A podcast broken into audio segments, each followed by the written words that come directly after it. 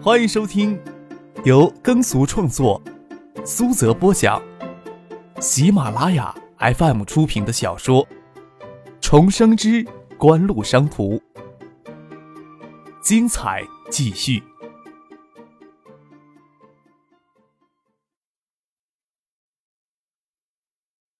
第七百九十三集。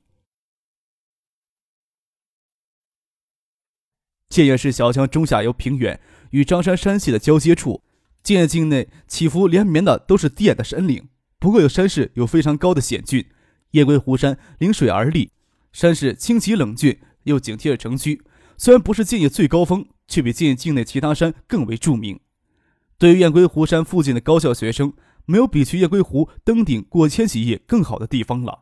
陆天佑他们坐车运玫瑰从盘山公路上山。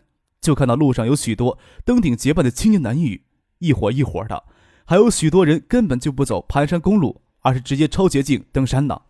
陆天佑与沈晓坐在车厢里，董月华坐在前排接听电话。过了一会儿，他回过头来告诉他们：“奶奶的，客少呀，早有准备，害得咱们白担心了。他让杜老大从海州兴泰调了好几车的玫瑰过来，够应付山下的了。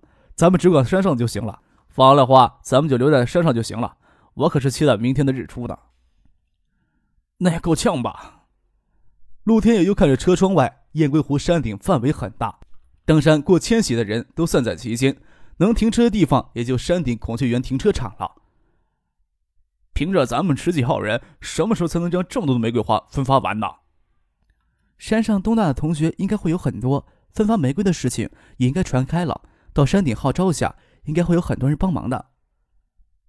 董月华的女朋友也是国商院的师姐，她回过头来说道：“到了孔雀园，才发现停车场几乎给登山的人挤满了，大家东一堆西一堆，将报纸铺在地上。路灯亮度不够，但是大家将登山都带的应急灯打开，在那里打牌聊天，等着新青年的到来。分发玫瑰花的消息早就在山上传开了。这边车一停下，不用陆天佑他们招呼，大家就围了过来。陆天佑看到有熟悉的学弟学妹在。”这再好不过了，推开了车门，大声招呼：“余竹，咱们院里有多少学生在山上呀？快喊过来一起帮忙呢！”余竹看到院学生会主席陆天佑从车里下来招呼他们，再看到有人将后备箱打开，是满满当当的玫瑰花，忙与陈宁还有两个宿舍的同学挤到前面去，问道：“感情消息是真的呀？”陆天佑笑了笑，招呼大家一起将后备箱里的玫瑰拿出去分发，大家热情极高。不过要将数万支玫瑰花分发到山顶所有女孩子手当中，也是很费时间的。等几部车后车厢后座里玫瑰花都分发完，差不多都十二点了。大家兴奋地站了起来，准备迎接新千年最关键的一刻。沈晓见陈宁与他的宿舍同学跑过来分发玫瑰，累了脸都潮红起来，站在静夜里，就像山谷里一株芬芳幽兰。见他们手里都还空空的，从车里捧出一捧玫瑰分发给他们。不能亏了你们呀！又多了一只给陈宁，开玩笑说：“那个家伙肯定乐意多给你一只的。”夸陈宁长得漂亮。天下还真有这样的人呢。余竹问道：“师兄师姐跟他认识啊？”就你不相信，天下总有一两个这种傻子的。陈宁俏皮的站在那里跟余竹顶嘴，又笑着跟沈晓说。不过也够傻的，为了跟他女朋友示爱，竟然去送全城女孩子的玫瑰花。看了看手表，刚巧十二点，又悄然笑着说：“要是他足够傻的话，这个时间点应该在雁归湖上放烟花了，这才傻的足够完美呢。”陈宁清脆娇柔的话音未落，远空就传来嗖的一声异响，大家都诧异的回头望过去，只见一枚银弹从湖中心射到天空中。骤然，在经济幽微的夜空中绽放一株胜利的火树银花，落地玻璃窗外骤然闪眼的亮光，还以为是清寒冬夜闪雷了。啊！有人放烟花呀！站在窗边的人惊喜的欢呼起来，李新宇也惊喜的转过身走了过去。这时候，只听见沉闷的轰隆一声传到室内，抬头看见北面雁归湖的方向，天空中已经挂出一个巨大的彩球。彩球闪烁着耀眼的金光，流光溢彩的向夜空扩散，在绽放的中心点，不断的有五彩缤纷的光溢了出来，仿佛不断盛开的美丽之花。宴会厅里的人都涌到窗户边观看，都有人情不自禁地为眼前流光美景拍手鼓掌，也隐隐约约听到聚集在楼下燕归湖畔过千禧夜的男女们惊呼的欢喜声。整个燕归湖上空都被焰火照亮、染红，流光溢彩，一团团火树银花在空中正立绽放，像一柄柄巨大的五彩光伞，像一簇簇美丽迷人灯盏，像无数夜着光影的流星。像盛开飘举的五彩鲜花，烟花照射在湖畔高楼大厦的玻璃幕墙上，熠熠生辉。燕边掩映在夜色下的景物，以及那在夜色下黑黢黢的燕归山，在不断盛开的烟花照映下，格外的迷人。能隐约看到燕归湖山巅广场上的人举手喝彩。李星宇脸眸看着别处晚礼服裙上的玫瑰花，嫣然而笑。楼下派发玫瑰花礼。聚会上的留学生跑下楼，拿了一捧上来，给每个女孩子都分了一支。李旭能想到这一切都是张克的馊主意，将玫瑰花别在晚礼服裙的胸襟上，却不知道他藏在哪个角落了，又在陪着谁在看燕归湖上烟花之美呢？烟花在湖水之上的夜空不断盛开，在烟花的映照下，不知道什么时候，好几艘平板船聚集到湖中心，形成烟花汇演的大舞台。还有很多小船近岸分布，有海尔德激昂亢奋的烟花进行曲从小船上传出来，又随着烟花绽放的不同变换音乐，使得雁归湖上方的夜空充满令人向往的迷幻色彩。石学兵发冷地看着湖中心上空的烟花，听着音乐声一阵阵爆发出来的人群欢呼，看着杜飞宇剩下的脸上也是又惊又喜的神色，趁着欢呼的劲儿说道：“柯大少爷太不地道了。”将所有人都给蒙在鼓里，要是谁熬不了夜，岂不是要错过这场演出盛会了？杜飞掏出手机，想来给张克打电话，想了想，还是作罢了，笑着跟石学兵说道：“烟花盛会呀，本来就是给守夜人准备的，谁要是熬不了夜呀，本就不应该给他看到。”将玫瑰花分放掉之后，杜飞领着大家回到燕园，准备在他的别墅里临时举办起通宵舞会来迎接新青年的日出。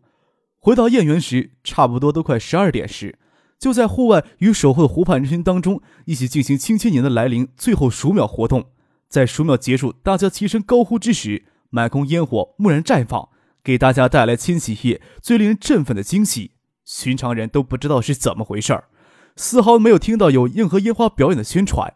石学兵、杜飞他们却不怀疑这就是张克给大家带来的惊喜。张克肯定藏在哪个角落看烟花呢？何贤跟着苏玉婷从人群当中钻出来，兴奋地喊道：“嗨，鬼知道他在哪个角落里呢！”杜飞嘿然一笑，他知道张可中午时在陪许思，又偶尔得知唐静临时从香港回到建业，实在不敢想象张克此时在享受情人之福，还是血肉模糊，或者说有一个人黯然离开了建业呢？刚才有人回过学府巷，青年公寓楼顶没有什么灯光，想来青年公寓里那里没有人。观看烟花的最佳地点，除了环湖市民广场之外，就是燕归山上孔雀园广场。东大校园内的合欢山也不错。要说一些私密的地方，青年公寓的空中庭园，还有就是许思建在燕夜的住所湖畔木屋。沿湖的路灯、地平灯都亮着，形成璀璨的灯带。站在医院内的草坪上，看不到湖畔木屋的正面，侧面又给茂密的橡树、枯荣垂柳等树冠遮得严严实实。看不到一点灯光透出来。何贤也看向了湖畔木屋的方向。即使在锦湖内部高层中知道湖畔木屋存在的人也极为有限。只是张可最近都住在那里，行政部会将大量的资料文件送过去。何显知道张克这段时间都住在那里，他只是不知道那里是许思在妓院的住所。其他人见到张克今天下午都没有露面，人又始终没有回青年公寓。之前都以为他离开了建业，到新武或者其他地方去过千禧年了。这时候也相信了张克就藏在哪个角落里，而杜飞却知道张克的头疼，其他人不知道。之前玫瑰花仪式搞出这么大的声势，大家还能按耐住好奇心，这时候终于忍不住要聊系他了。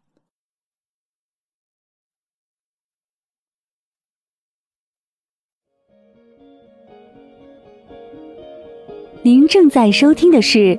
由喜马拉雅 FM 出品的《重生之官路商途》。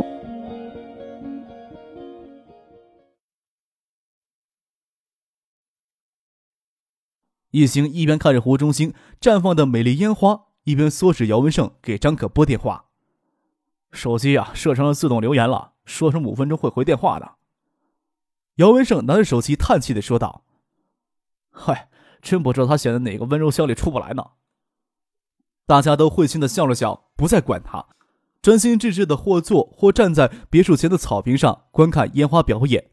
由于之前没有丝毫的消息外泄，谁都不知道烟花表演会持续多长时间，只看着一朵又一朵绚丽多姿的烟花在夜空绽放。却担忧下一刻就会结束。在一枚五彩菊烟花弹过后，嗖嗖嗖的湖星拖船又持续朝夜空喷射六枚荧光光弹，拖着长长的银色轨迹的光弹，像一枚银色长藤，抵达最高点又绽绽放，却是祝天下有情人。六个银色的光字逐渐映在夜空当中。近湖的小岸上，音乐声越发激昂。这六个银字刚消，又是连续七枚的银色光弹拖着轨迹弹到了空中。却是“千禧夜都成眷属”七个字，湖岸山巅顿时传来雷鸣般的欢呼声、喝彩声与鼓掌声。陆宪在那里摇头苦笑，说道：“柯大少玩的这一出，得祸害界多少少女，今夜得变成少妇啊！”陆建这么一说，大家轰然而笑，都将目光转向了石学兵与左小青。这两人不知道什么时候将手都给牵上了。左小青赶忙将小手从石学兵手心里抽出来，害羞的躲回别墅里去。石学兵龇牙咧嘴，黑然笑着装老实孩子。阁楼的落地窗前，唐静自汗交胎的跪在床前，手扶着玻璃，睁眼看着湖中心绽放的烟花。许思一腿肆意的伸长，一腿盘坐在臀下，姿势优雅的盯着雁归湖的夜空，等着下一朵烟花绽放。直到“祝天下有情人，千禧夜都成眷属”十五个字从夜空消散，湖面上的音乐也才止息，这才确认烟花表演结束了。将矮桌上的手机拿过来看了看，竟然持续有一个小时都没有感觉到时间的流逝。咦？唐静揉了揉跪得有些发麻的膝盖，盯着张克的手机。这个混蛋的手机怎么可能一通电话都没有呀？我都说呀，没有谁会这时候惦记我，你们都不信。张克站在落地窗前，伸了伸懒腰。烟花总会有谢幕的时候，夜归山上又陷入幽暗的夜空。只有一道极淡的黑色轮廓，若隐若现的浮在远处波光粼粼的水面之上。许思也觉得百思不得其解。今天晚上吃饭时，唐姐还开玩笑说，想要知道张可的老底，只要让他在凌晨十二点将手机交出来，放到桌上就行。张可过了十点，还真就将手机交了出来。令人想不到的是，他的手机在十点过后就没有响过，也没有条信息传进来。从中午开始，张克就没有怎么离开过他与许思的视野。也没有可能提前给别人通电话呀，真叫奇怪了。宁魔看着张克，那意思是要张克告诉他是怎么一回事儿。唐静从许四手里将张克的手机拿过来，正常开机状态，看不出有什么异常。他心想十二点应该有电话打进来的，过了十二点，等了一会儿，见电话没有打进来，注意力给烟花吸引了过去。等烟花结束表演了，又想起这件事情来。这只手机一定藏着我们不知道的秘密。唐静躺到铺在地板的羊绒毯上，将手机高举到眼前，说道：“不对啊，咱们看烟花表演，小柯这个混蛋好像趁咱们没有在意，去过三四回厕所呢。不但去了，而且时间都比较长，还以为他晚上吃坏了肚子呢。看他精神头也挺好的呀。”许思与唐静睁着眼睛看着张克。坦白从宽，你到底做了什么手段呀？哎呀，我真的没做什么手段。张克舔着脸挨着许思坐下来说道：“你们呀也测试过了，你们拨号进去是有动静的，我就是上厕所也没有将手机都拿走呀。谁知道橡树园又开发出什么新功能了？”唐静还是不信千玺，除了他与许思之外，就没有别人惦记着张克。这一会儿，他放在桌上的手机震动起来。他拿起来看，是张可他母亲的电话，奇怪的说道：“梁姨这时候给我打电话做什么呀？”“我妈呀，可能赶时髦，也在过千禧夜。你接她电话就是了。我呀，先去睡觉了，手机先让你们俩保管着吧。”张可话音未落，就连滚带爬的朝楼梯上溜去。唐静接通电话，就听见张可他妈在电话里抱怨：“张可电话是怎么回事啊？怎么打电话给他提示五分钟后，他会给我回电呢？”唐静捂着通话孔要去追张克，楼下已经传来关房门的声音。听到丹青挺身为小克挡一刀时，一开始也说不清楚有什么情绪，就在房间里哭了个稀里哗啦的。唐静像一只小猫的蜷坐在床头，睡裙的一角撩起来，美腿随意的伸在华丽的绸缎被单上，回忆起去年冬天发生的劫持事件。后来想一想，换成是我的话，也应该能站出来，只是说起来容易，没有真的身处险境，也就无法百分百的肯定呀。许思微声唏嘘，之前就没有想到还能有机会与唐静拥被坐在床上，心无牵挂的闲聊，拉起被子盖在腿上。纤纤素手放在被子上，细想这些年来与张克的点点滴滴，略带伤感的轻声说道：“九四年的夏季，只觉得自己给封闭在四壁冰冷的黑暗深渊当中，没有力气挣扎，就像给砍掉放在烂泥里的灌木丛。表面上看上去有些光鲜，自己却知道已经开始腐烂了。对于灌木丛的自身来说，即使知道腐烂，也束手无策。想来想去，我都无法像丹青那样坚强的活着。”丹青独自留在珀斯，这些事情我也做不来。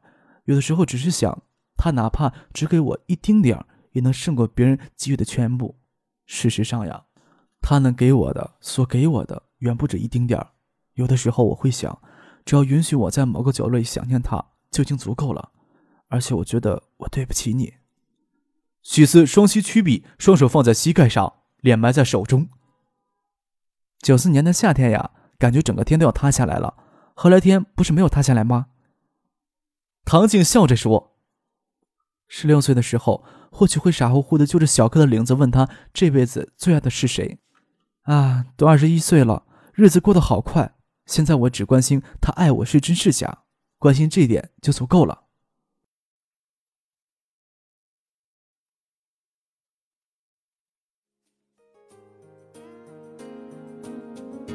听众朋友，本集播讲完毕，感谢您的收听。